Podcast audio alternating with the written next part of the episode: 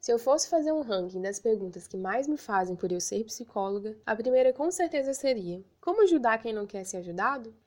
A minha intenção com esse episódio é enviá-lo para cada uma das pessoas que me fizerem essa pergunta a partir de agora.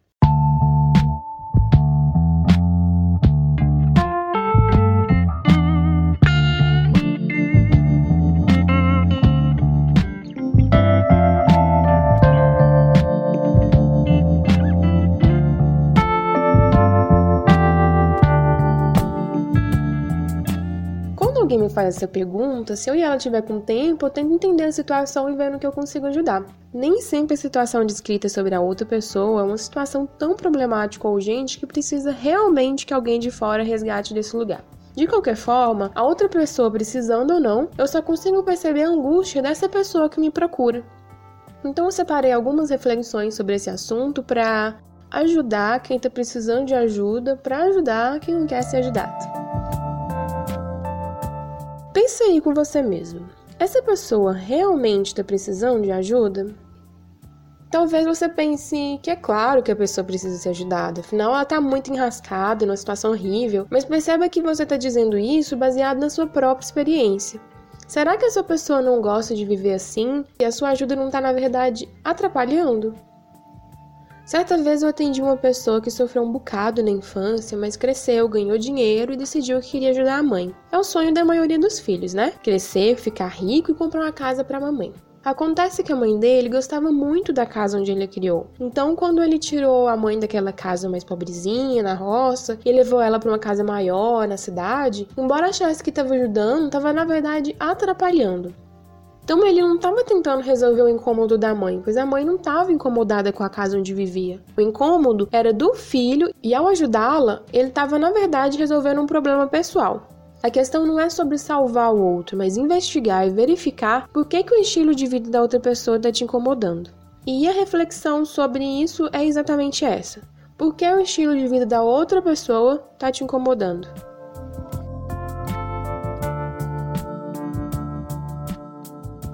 Você só consegue ajudar alguém se você estiver numa posição, digamos, mais segura que a do outro. Então, se você quer ajudar outra pessoa, você já está deduzindo que está em condições melhores que ela. Isso me faz pensar que muitos atos de caridade surgem por uma prepotência. Ainda usando o exemplo anterior, o filho só pode comprar uma casa para a mãe quando já tinha mais dinheiro que ela. Mas isso não quer dizer que ele estava numa situação financeira melhor, porque sabemos que quanto mais dinheiro a gente tem, mais a gente tende a gastar. Então pode ser que ele estivesse movimentando mais dinheiro, mas também tivesse mais dívida que ela. Outro ponto: o fato de a mãe morar numa casa mais simples não quer dizer que ela estivesse infeliz. Muitas pessoas que moram na zona rural realmente não têm acesso a equipamentos de última tecnologia, roupa da moda, comida chique, produtos caros e diferentes em geral. Podem estar mais distantes de um hospital ou de uma farmácia, mas na fazenda você pode produzir seu próprio alimento, encontrar remédio nas plantas e também estar distante da poluição dos centros da cidade. Na fazenda você tem acesso a um estilo de vida farto e saudável. Então, quem é que está melhor que quem mesmo? É importante observar a sua prepotência em relação à situação. A reflexão é: será que você está realmente numa situação melhor que a do outro?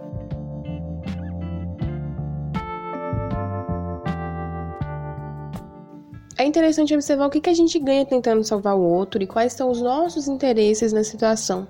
Isso porque a gente pode estar tentando ajudar o próximo, não só porque a gente está incomodado em ver a situação dele, mas também porque a gente quer ganhar a fama de bom samaritano. Então seria interessante olhar o contexto que você sente pela pessoa e pelas pessoas que estarão assistindo. A reflexão aqui é sobre o que você ganha com essa ação e quais são os seus reais interesses nisso.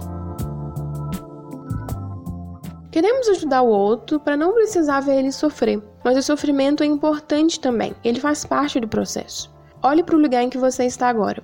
Olhe por onde andou. Como você adquiriu essa experiência? Acredito que em alguns momentos você tenha tropeçado, caído, mas foi assim que você aprendeu que devia olhar por onde anda, não foi? Um conselho pode ser maravilhoso, mas você vai concordar comigo que nada se compara à própria experiência, não é mesmo? Não seria egoísmo privar que a outra pessoa também tenha esse aprendizado? Dependendo de como você ajuda o outro, pode ser que você o impeça de evoluir. Tua reflexão é essa: essa pessoa realmente não consegue se virar sozinha? O que ela perde se você a salvar? Repara que as reflexões que eu proponho aqui são todas voltadas para a própria pessoa. Quando a pessoa me faz essa pergunta, ela está totalmente voltada para o outro, mas o incômodo e a angústia que essa pergunta carrega é toda pessoal. Isso me leva à próxima pergunta reflexiva. Quando você gasta suas energias salvando o outro, como fica o que precisa ser salvo dentro de você? Eu já tenho a resposta. Não é salvo, fica para depois. Que é bem mais fácil lidar com problemas dos outros e muitas vezes usamos disso para evitar olhar para as nossas próprias questões. Então, quando surge uma situação em que você quer ajudar o outro, é interessante se perguntar de que forma a situação desse outro também se repete na sua vida. Como diria Jung, é incrível o que a gente faz para evitar lidar com as próprias angústias. Talvez ao cuidar de si você é muito mais útil a outra pessoa do que se desdobrando toda para salvar ela de uma situação que ela não vê como negativo. É aquela metáfora da máscara de oxigênio. Primeiro coloca a máscara em você para depois colocar no outro. Joana, eu escutei isso tudo e continuo achando que essa pessoa precisa de ajuda, mas do jeito que eu quero ajudar ela, ela não quer ser ajudada. Talvez uma dessas pessoas esteja dando murro em ponto de faca. Talvez seja outra pessoa, mas talvez seja você. Voltando ao exemplo dos filhos que querem mudar a situação de vida das mães, pode ser que ela não aceite mudar de casa, mas aceite dinheiro, móveis novos, entre outros. Embora o sofrimento dela aparente ser financeiro, pode ser que a necessidade dela esteja no campo dos relacionamentos, das emoções, trabalho, enfim. A reflexão aqui é: se a pessoa não está aceitando a sua ajuda, mas está querendo de outro tipo, por que, que você está negando isso a ela?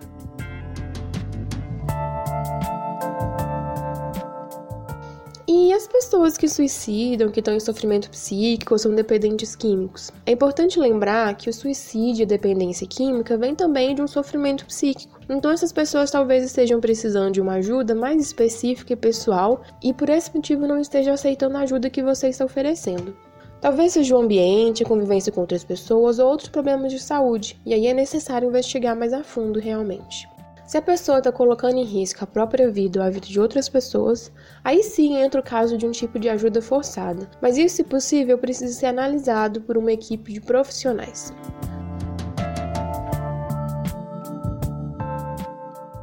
Como tudo na psicologia, apesar de existir alguns padrões e de a gente repetir muito deles, cada caso é um caso. Eu faço esses podcasts e as postagens no Instagram como uma forma de auxiliar no processo de autoconhecimento, mas vale lembrar que nada disso substitui a psicoterapia.